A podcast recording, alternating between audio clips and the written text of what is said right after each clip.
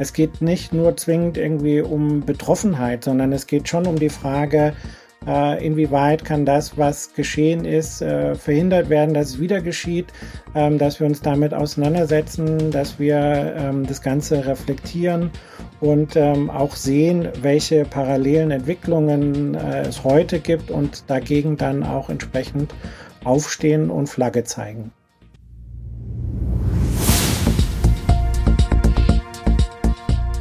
Zeit für Politik der Podcast der Bayerischen Landeszentrale für politische Bildungsarbeit. Herzlich willkommen zu einer neuen Episode. Mein Name ist Uta Löhrer. Die Leugnung oder Verharmlosung des Holocausts ist in Deutschland seit 1985 strafbar. Und trotzdem gibt es immer noch Menschen, die die systematische Mordmaschinerie während der NS-Zeit abstreiten. Junge Leute machen unbeschwert Selfies in Gedenkstätten und schicken sich in Gruppenchats geschmacklose oder sogar strafbare Bildchen mit rechtsextremen Inhalten. Wie kann so etwas passieren in einem Land, das sich dem nie wieder verschrieben hat? Zu diesem Thema begleiten uns heute zwei Gäste. Unsere erste Gesprächspartnerin ist Pädagogin bei der Bayerischen Informationsstelle gegen Extremismus, kurz BIGE, und sie arbeitet dort unter anderem im Bereich Extremismusprävention eng mit Schulen zusammen. Herzlich willkommen, Tanja Orner. Dankeschön, hallo. Frau Orner, welche Rolle spielt die Leugnung des Holocausts in Ihrer Arbeit? Zunächst, ähm, Sie haben ja die BIGE schon erwähnt, die Bayerische Informationsstelle gegen Extremismus als die zentrale Präventionsdienststelle der bayerischen Staatsregierung ähm, ja unterstützt und fördert Bekämpfungsansätze gegen Rechtsextremismus, unter anderem aber auch gegen Linksextremismus, die verfassungsschutzrelevante Islamfeindlichkeit sowie Reichsbürger und Selbstverwalter. Und wir von der BIGE sind eben Ansprechpartner für Bürger, Kommunen und eben auch Schulen, was ja heute unser Schwerpunkt ist. Und ja, wir bieten vielfältige Informationen und auch Beratungsleistungen an. Und wir vernetzen verschiedenste, aber auch zivilgesellschaftliche Institutionen. Und wir tragen auch zu einem übergreifenden Informationsaustausch zwischen allen Betroffenen bei. Und hierfür arbeiten in der BIGE Mitarbeiter des Verfassungsschutzes und der Polizei unmittelbar zusammen. Und was bei uns auch noch angesiedelt ist, ist das bayerische Aussteigerprogramm, das Extremistenhilfe zur Selbsthilfe beim Ausstieg aus der Szene bietet. So mal der kurze Überblick, für was wir zuständig sind. Und wenn wir jetzt im Rahmen unserer, unseres Auftrages, im Rahmen unserer Tätigkeit Workshops und Vorträge für Schüler und Lehrer zum Thema Rechtsextremismus halten, dann geht es natürlich auch immer thematisch um Einstellungen von Rechtsextremisten, also auch um den Antisemitismus. Der Antisemitismus, der spielt als Ideologieelement im Rechtsextremismus eine zentrale Rolle und er kann dabei in ganz unterschiedlichen Formen zum Ausdruck kommen. Und darüber klären wir auf. Also das heißt, welche Formen gibt es von Antisemitismus? Wie wird er verpackt? Wie wird er verbreitet? Und die Holocaustleugnung, ja, das ist die extremste Variante des Antisemitismus, auch ähm, eine Form des Geschichtsrevisionismus. Ähm, ja, dass mit vermeintlich wissenschaftlichen Belegen versucht wird, den Holocaust des Ganzes oder in seinem Umfang zu leugnen. Dieses Stichwort Auschwitz-Lüge haben Sie wahrscheinlich auch schon ähm, gehört. Damit geht auch oft einher, dass Juden sozusagen vorgeworfen wird, eine Strategie zu fahren, die ja Täter-Opfer-Umkehr. Und dass sozusagen Juden hinter dieser Lüge stecken und sie profitieren auf Kosten der Deutschen. Und das ist eben dieses Thema, über was wir eben auch aufklären, unter anderem zum Thema Antisemitismus. Hat es denn aus Ihrer Sicht in den letzten Jahren neue Entwicklungen gegeben in den Anfragen, die Sie als zentrale Anlaufstelle und Vernetzungsstelle und Informationsstelle erreichen? Also der Extremismus ist ein sehr dynamisches Feld zunächst einmal. Und es bedeutet natürlich für unsere Arbeit, dass wir immer auf aktuelle Entwicklungen reagieren müssen und dass wir diese natürlich auch in unseren Vorträgen, in den Workshops aufnehmen sei es das Thema zum Beispiel Hetze im Netz, ja, aber momentan auch sehr aktuell das Thema Verschwörungstheorien. Der spiegelt sich natürlich auch in den Anfragen von Schulen zum Beispiel wieder. Und leider gehört eben auch zu diesen Entwicklungen dazu, dass das Thema Antisemitismus dazu gehört. Das insbesondere eben durch die Verteilung entsprechender Bilder, Memes in den sogenannten WhatsApp-Klassenchats auch im Schulbereich wieder präsenter geworden ist. Was würden Sie den Lehrkräften raten, was sie als allererstes tun sollen, wenn sie solche NS-verherrlichende Inhalte in Klassenchats zum Beispiel entdecken? Also häufig ist es so, dass eben vermeintlich humoristische oder satirische Beiträge eben verbreitet werden bzw. geteilt werden, die menschenverachtende und demokratiefeindliche Abbildung und Parolen als Scherz erscheinen lassen und auch wenn das nicht generell eine Straftat darstellt, besteht trotzdem Handlungsbedarf. Also egal ob Straf oder nicht. Also wenn die Lehrkräfte oder auch die Schulleitung eben mit so einer Problematik konfrontiert werden, dann sollten sie unbedingt tätig werden. Solche Inhalte, die stören einfach den Schulfrieden. Sie tragen dazu bei, dass sich extremistische Positionen auch irgendwo salonfähig machen und sie können auch zur Radikalisierung von Schülerinnen und Schülern führen. Das heißt, eine Lehrkraft muss sich zunächst natürlich auch erst einmal die Frage stellen, wie habe ich denn davon erfahren? Also hat mich ein Lehrer vielleicht darauf aufmerksam gemacht, dass vielleicht sowas geteilt wird? Ist zu der Lehrkraft eine Schülerin gekommen? Ja, das heißt, unterschiedliche Reaktionen, situationsbedingt müssen hier von den Lehrkräften ähm, gebracht werden. Ähm, sie müssen sagen, okay, was und wann, was wurde wie gepostet? Liegt Ihnen der Chatverlauf vor? Ähm, wie viele Schülerinnen und Schüler sind davon betroffen? Gab es vielleicht schon ähnliche Vorfälle, die ähm, die man schon vermerkt hat. Was aber ganz wichtig ist, dass in jedem Fall die Schulleitung informiert ist, wenn sie noch nicht darüber informiert wurde. Weil dann nämlich die Schulleitung darüber entscheidet im nächsten Schritt, was soll weiter passieren, wie schaut das nächste Vorgehen aus. Und ich möchte hier, und da ist es sehr, sehr schön auch ähm, nochmal dargestellt, ähm, der Handlungsleitfaden, den es eben gibt zum Umgang mit dieser Problematik. Ähm, dieser Handlungsleitfaden wurde ähm, in gemeinsamer Arbeit mit Biege, Kultusministerium, Staatsanwaltschaft und Polizei ist der erstellt worden. Den äh, finden Sie auch auf unserer Internetseite von der Biege. Da findet man nochmal praktische Empfehlungen und es werden Ansprechpartner genannt, Unterstützungsangebote. Aber vielleicht abschließend nochmal, es ist ganz, ganz wichtig, wirklich tätig zu werden, etwas zu tun, nicht wegzuschauen und egal, ob es jetzt zur Anzeige kommt oder nicht, die Arbeit dann mit den Schülerinnen und Schülern im Rahmen der Schule ist ganz wichtig. Also nicht wegschauen, hinschauen und gemeinsam als Schule was dagegen tun.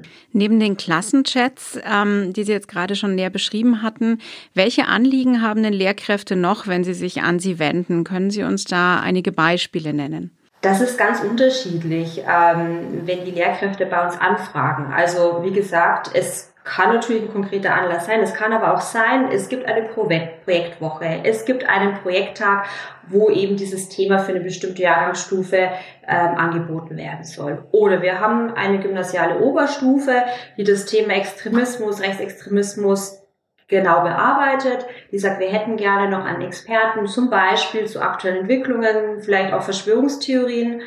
Ähm, wir halten aber auch im Rahmen von den Holocaust-Gedenktagen Vorträge, also wo wir hier auch äh, in der, in der Schulgemeinschaft hier mit auftreten zu diesem Tag. Bei Werte, Kompetenztagen werden wir angefordert oder dass man sagt, wir möchten generell sensibilisieren zu dem Thema, weil wir das Gefühl haben, da war vielleicht was oder da war was Konkretes. Oder die Lehrer sagen, wir haben unseren pädagogischen Tag oder wir möchten einfach eine Lehrerverboldung für uns gestalten oder auch, dass man sagt, Eltern. Wir möchten Eltern auch mit ins Boot holen, ist ja bei diesem Thema auch ganz, ganz wichtig und auch die zu informieren. Und ich hatte ja gesagt, dieser konkrete Anlass, das kann natürlich auch sein, dass Schulen eben ganz konkret was haben, sei es, weil es zur Anzeige gekommen ist, weil ein Klassenchat mit Hakenkreuzen, Hitlerbildern aufgedeckt worden ist, antisemitische Aussagen da vielleicht auch aufgedeckt worden sind. Dann unterstützen wir auch in den konkreten Fällen. Ähm, hier wird aber im Vorfeld erstmal ein runder Tisch einberufen, der sich in der Regel Schulleitung, Klassenlehrer, Schulsozialarbeiter, dem Regionalbeauftragten für Demokratie und Toleranz zusammensetzt. Die sind übrigens auch ganz enge Kooperationspartner von der Biege. Und eben je nach gelagerten Fall ist dann auch die Polizei mit dabei. Und es wird dann geklärt, was der genaue Bedarf der Schule ist. Also und wer kann was zu diesem Thema beitragen. wir sind einfach ein Baustein in der Prävention gegen Extremismus und es muss hier immer die ganze Schulfamilie daran beteiligt werden. Und wenn man das im großen Ganzen sieht, ist es ein Schulentwicklungsprozess. Also wo andere Bereiche auch gefragt sind, sich diesem Thema zu wickeln, widmen und dass man ähm, immer an diesem Thema arbeitet, dass eben das Thema auch in seinen äh, Schulalltag äh, mit einfließen lässt. Herzlichen Dank für den Einblick in Ihre Arbeit mit Schulen. Das war Frau Orner von der BIGE, der Bayerischen Informationsstelle gegen Extremismus. Vielen Dank, Frau Orner. Sehr gerne. Unser zweiter Gast ist Professor für politische Bildung und Didaktik der Sozialkunde an der Münchner Ludwig-Maximilians-Universität und beschäftigt sich unter anderem mit dem Thema Erinnern, nämlich Erinnern gegen das Vergessen. So stellt zum Beispiel das unter seiner Mitwirkung entstandene Projekt Lernen mit digitalen Zeugnissen, interaktive 3D-Virtualisierungen von Holocaust-Überlebenden wie Abba Naor und Eva Umlauf bereit. Herzlich willkommen, Markus Glö. Herr Glö, Sie beschäftigen sich vorwiegend mit dem Thema Erinnern, Erinnern gegen das Vergessen. Inwieweit kann denn Erinnern der Holocaust-Leugnung vorbeugen? Wenn Personen ähm, ein festgefestigt oder ein gefestigtes Weltbild haben und Holocaust leugnen, dann kann sicherlich auch Erinnerung an dieser Stelle wenig dagegen setzen. Ähm, aber gerade für alle anderen ist es, glaube ich, wichtig, sich mit den Erinnerungen von Opfern entsprechend auch auseinanderzusetzen. Ähm, damit diese Dinge nicht in Vergessenheit geraten. Und ähm, hier ist eben, glaube ich, schon eine starke Brücke zwischen aktuellen Tendenzen, die ähm, unsere Demokratie auch entsprechend bedrohen äh, und eben der Möglichkeit, ähm, unsere freiheitliche Lebensweise zu bewahren. Was genau sind 3D-Visualisierungen? Wir haben dazu mit den beiden Überlebenden äh, uns eine Woche in ein Filmstudio zurückgezogen, haben ihnen tausend Fragen gestellt ähm, und sie haben zuvor noch ihre Geschichte erzählt. Und das haben wir jetzt ähm, digital aufbereitet und das heißt, ähm, Schülerinnen und Schüler oder Lernende, Museumsbesucher, wer auch immer, können, nachdem sie sich die Geschichte von Abanaor oder Eva Umlauf angehört haben, äh, eigene Fragen stellen. Und diese eigenen Fragen werden dann ähm, über eine Spracherkennung in Text übersetzt und dann wird sozusagen zwischen Textnachricht ähm, und ähm, den vorliegenden Antworten gematcht, ob es eine passende Antwort gibt. Und dann wird die entsprechende Videodatei ähm, ausgestrahlt. Und das ist zum einen sowohl in 3D möglich, ähm, und eben aber auch in 2D, weil uns ähm, interessiert hat, ob tatsächlich dieses 3D einen echten Mehrwert für Lernende hat oder eben ob eine 2D-Aufzeichnung vielleicht auch ausreicht. Und warum ist es wichtig, die Erfahrungsberichte dieser Menschen zu konservieren? Warum haben Sie diese Art der Erinnerungskultur gewählt, also Hologramme und keine Filmaufnahmen zum Beispiel? Als erstes würde ich sagen, wir, es sind keine Hologramme. Ähm, Hologramme vermittelt immer so den Eindruck nach ähm, irgendwas Futuristischem und wir haben stereoskopische Aufnahmen gemacht. Das heißt, sie sind nicht sozusagen volumetrisch 360 Grad äh, Ganzkörper verfilmt, sondern eben ähm, es, äh, wenn man sich das durch eine 3D-Brille anschaut, dann entsteht eine gewisse Räumlichkeit, aber es sind keine Hologramme, um die ich entsprechend rumgehen kann. Uns war dabei wichtig, dass wir ähm, im Gegensatz zu hm, Zeitzeugeninterviews, die ja linear äh, gestrickt sind, die den entsprechenden äh, Fragen ähm, des Interviewers folgen, ähm, die Möglichkeit bieten, dass Lernende eigenen Fragen nachgehen können und ähm, durch die Bandbreite, dass wir eben auch tausend Fragen gestellt haben, ähm, gehen, gehen die äh, Geschichten viel tiefer, als das ähm, sonst der Fall ist. Wie reagieren denn Schülerinnen und Schüler auf die Geschichten der Zeitzeuginnen und Zeitzeugen? Auf ganz unterschiedliche Art und Weise. Zum einen gibt es natürlich die hm, Neigung bei Schülerinnen und Schülern, ähm, erstmal auch zu testen, wie stabil so eine Technik ist und dass man ausprobiert, dass man eine Frage zweimal oder dreimal stellt, ob man die gleiche Antwort bekommt. Ähm, aber ansonsten ähm, lassen sie sich dann doch von, von der Erzählung äh, entsprechend äh, mitnehmen. Sie schaffen Kontext und sie äh, gehen ihren eigenen Fragen dann auch entsprechend nach. Äh, ganz überraschend äh, zum Beispiel, dass äh, manche Schüler dann auch in ein Du verfallen und das digitale Zeugnis dann in ihrer Ansprache entsprechend duzen und Fragen stellen und ähm, auf der anderen Seite aber auch die Erkenntnis oder die Beobachtung, die wir gemacht haben, dass Schülerinnen und Schüler durchaus eben auch Fragen stellen, die sie sich einem Zeitzeugen äh, nicht trauen würden zu stellen, zum Beispiel nach sexuellem Missbrauch oder ähnlichem, ähm, dass sie da schon äh, realisieren, okay, es ist ein, ein technisches Produkt und ich kann hier so eine Frage dann auch stellen. Es geht ja hier um vor allem um die Interviews oder um die Darstellung von Holocaust-Überlebenden. Wie viele Holocaust-Überlebende gibt es denn Stand 2021 weltweit in Deutschland? Das ist eine schwierige Frage. Wir haben dazu entsprechend äh, nochmal recherchiert und äh, im Augenblick gehen, äh, geht man davon aus, dass ähm, es circa 200.000 äh, Holocaust-Überlebende weltweit noch gibt. Aber pro Tag ungefähr 30 davon sterben. Das heißt, das Projekt könnte eigentlich die Interviews und, und Gespräche mit den Überlebenden aufrechterhalten und das Projekt richtet sich ja an Lehrende und Lernende. Wie kann das denn ganz konkret im Unterricht zum Beispiel eingesetzt werden? Also ich glaube, es ist wichtig nochmal zu betonen, dass es nicht darum geht, bisherige Zeitzeugengespräche zu ersetzen, ähm, sondern dass es einfach eine andere Art und Weise ist, die Erinnerungen ähm, dieser Menschen zu bewahren. Es gibt eben die Möglichkeit, dass man, dass Lehrerinnen und Lehrer ähm, das über die LMU entsprechend buchen und ähm, dass man dann äh, in die Schule kommt, dass wir dort eben einen entsprechenden Beamer mitbringen, dass wir entsprechende 3D-Brillen mitbringen. Und ähm, äh, vor allem ist aber wichtig, dass es eine entsprechende Vorbereitung und Nachbereitung geht, also ein gewisses pädagogisches Setting, dass es eben nicht nur einfach darum geht, jetzt diese Interaktion durchzuführen und das war's dann und dass man dann davon ausgehen könnte, okay, damit ist jetzt schon ganz viel gelernt, sondern es geht hier schon auch darum, dass man das als eine Form der Quelle betrachtet und auch einer gewissen Quellenkritik äh, unterzieht. Jens Christian Wagner, Historiker und Leiter der Gedenkstätte Buchenwald, spricht von einer Wohlfühlerinnerungskultur, bei der man sich durch das bloße Erinnern aus der Pflicht entlassen fühlt, weitere Fragen zu stellen. Und ähm, bei der man sich darüber freut, dass es heute nicht mehr so ist. Wie stehen Sie zu dieser Aussage?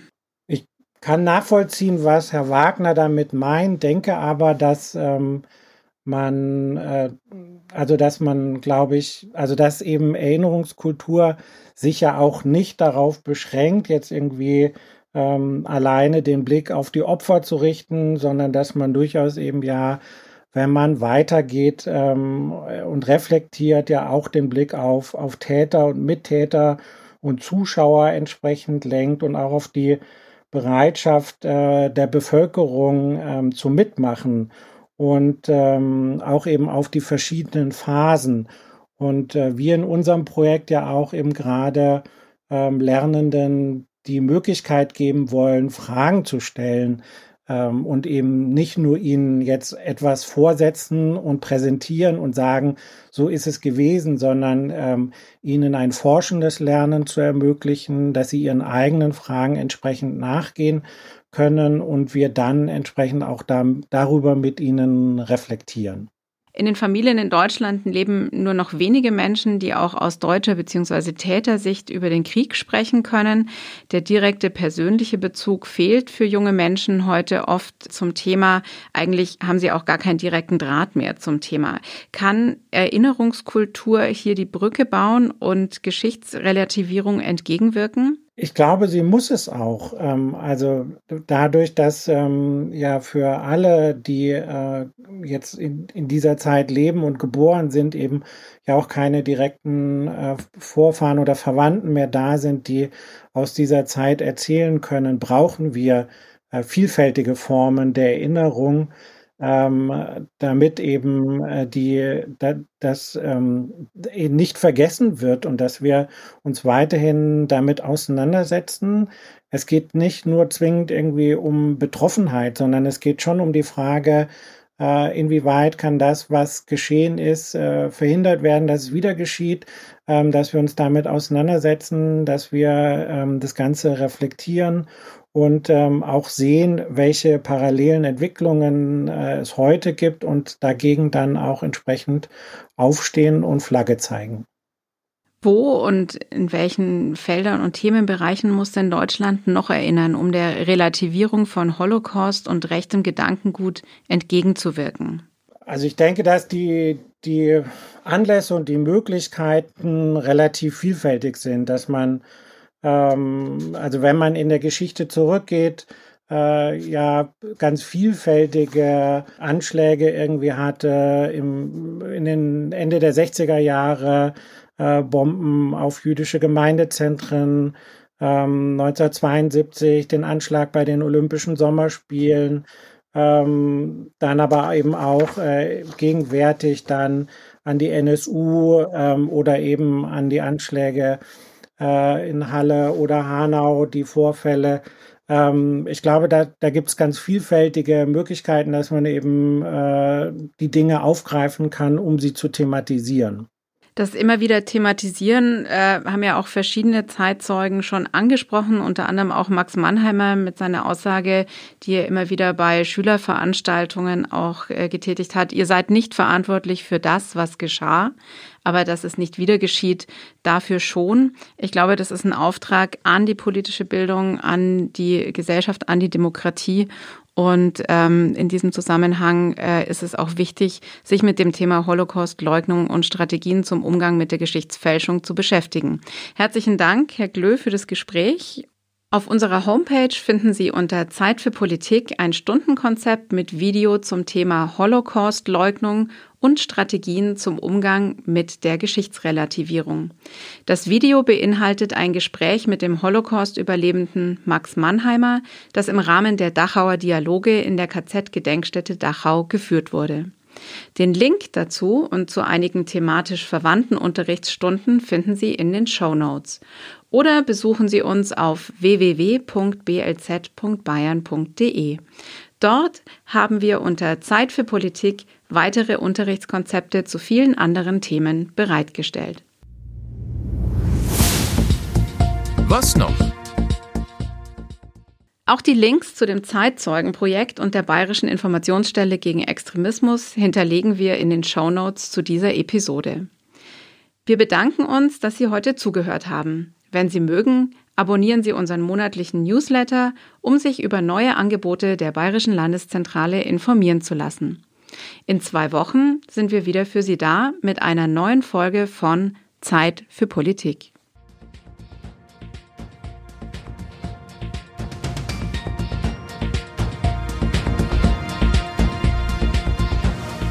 Für mehr Informationen und Tipps besuchen Sie uns auf www.blz.bayern.de.